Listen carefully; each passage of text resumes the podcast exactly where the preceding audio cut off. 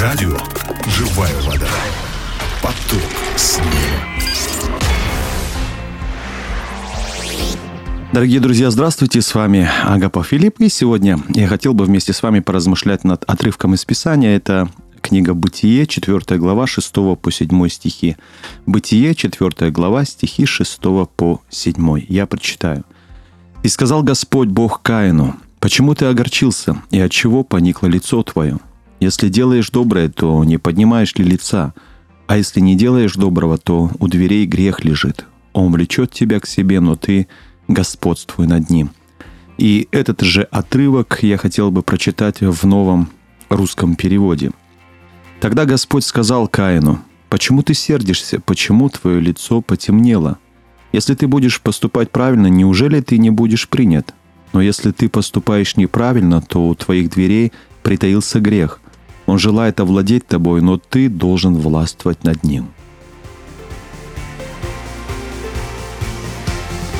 Итак, о чем же здесь говорится? А, это история о том, как Каин вознегодовал на Бога за то, что Бог не принял его жертву, а жертву его братишки Авеля принял.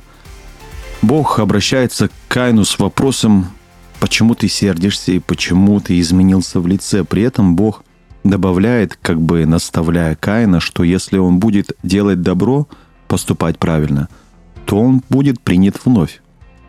Бог знал, что Каин поступал неправильно и знал о грехе, который задумал Каин. Поэтому Бог и сказал ему, что если ты будешь продолжать поступать так, то можешь совершить страшный грех, который уже притаился.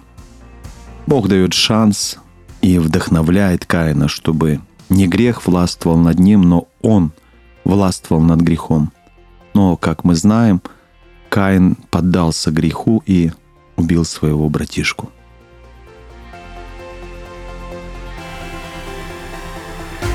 Какие уроки мы можем извлечь для себя из этого места Писания? Во-первых, глупо и бессмысленно негодовать на Бога. Бог абсолютен, человек же грешен. Что сеет человек, то и пожинает. К сожалению, э, человеку легче обвинить в своих ошибках кого угодно, в том числе и Бога, но только не себя.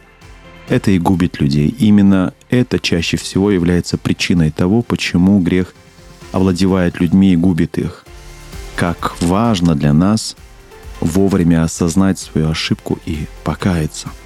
Во-вторых, никогда не поздно все исправить. Главное начать делать добро. В-третьих, человек, не перестающий плохо поступать и грешить, деградирует. Но и последнее, если Бог говорит, что я могу властвовать над грехом, значит так оно и есть.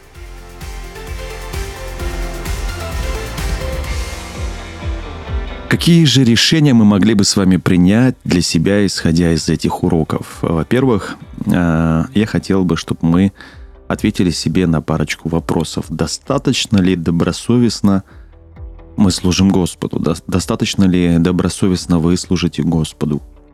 Приятны ли Господу жертвы вашей хвалы и вашего служения? Не будем забывать, что и Каин, и Авель принесли жертву Господу – но жертва Авеля была приятна Господу, а вот Каина нет. И я думаю, нам тоже важно задумываться, с каким сердцем мы приносим жертву Господу. Бог не, лице, не лицеприятен, и э, не просто так одна жертва ему понравилась, была принята им, другая нет. Видимо, э, Авель и Каин приносили жертву Господу с разным сердцем. И это мы уже видим потом, что сердце Каина, оно действительно было неправильно перед Господом. Он роптал на Бога, негодовал, замышлял злое и так далее. И, скорее всего, он с подобным сердцем приносил Господу жертву. Вот почему нам важно задумываться над тем, с каким сердцем мы служим. Насколько наши жертвы, нашей хвалы, нашего служения приятны Господу. Во-вторых, пытаетесь ли вы найти крайнего в ваших бедах, трудностях и так далее. Перестаньте искать крайних, встаньте правильно перед Богом и людьми. Начните сеять добро уже сегодня. Посейте добро в отношениях с Богом, с людьми, с супругом или супругой, с детьми и так далее. Не позвольте сегодня какому-либо греху властвовать над вами. Бог дал вам силу и власть. Вы властвуете над грехом и не позвольте дурным мыслям и поступкам овладеть вами. Ну и в завершении не завидуйте другим, где бы то ни было. Каин, скорее всего, завидовал своему братишке – и это привело его к великому злу. Зависть ни к чему доброму не приводит нас. Поэтому не завидуйте. Учитесь искренне радоваться успехам других людей и помните, зависть порождает огорчение, а огорчение приводит к страшным грехам. Зависть и ненависть довели Каина до убийства собственного братишки. Я хотел бы, чтобы вы нашли сегодня время, прочитали всю эту главу и еще раз самостоятельно поразмышляли над этим местом Писания и приняли решение, исходя из тех уроков, которые вы лично получите от Иисуса. Ну и, пожалуйста, найдите возможность и поделитесь этим словом сегодня с кем-нибудь. Ну и в завершение я хотел бы вместе с вами помолиться. Дорогой Иисус, прошу Тебя, научи меня никогда не искать виноватых в моих бедах. Научи меня – самому исправлять те ошибки, которые я совершил. Научи меня, пожалуйста, стремиться к добру, помня, что сеющий добро обязательно его пожнет. Научи не завидовать людям и никогда не желать им зла. Научи меня властвовать над грехом и не позволять ему диктовать, как мне жить и поступать.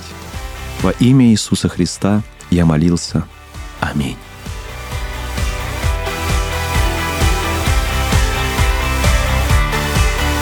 Дорогие друзья, ну а на этом все. Люблю вас, благословляю. До новых встреч. Пока.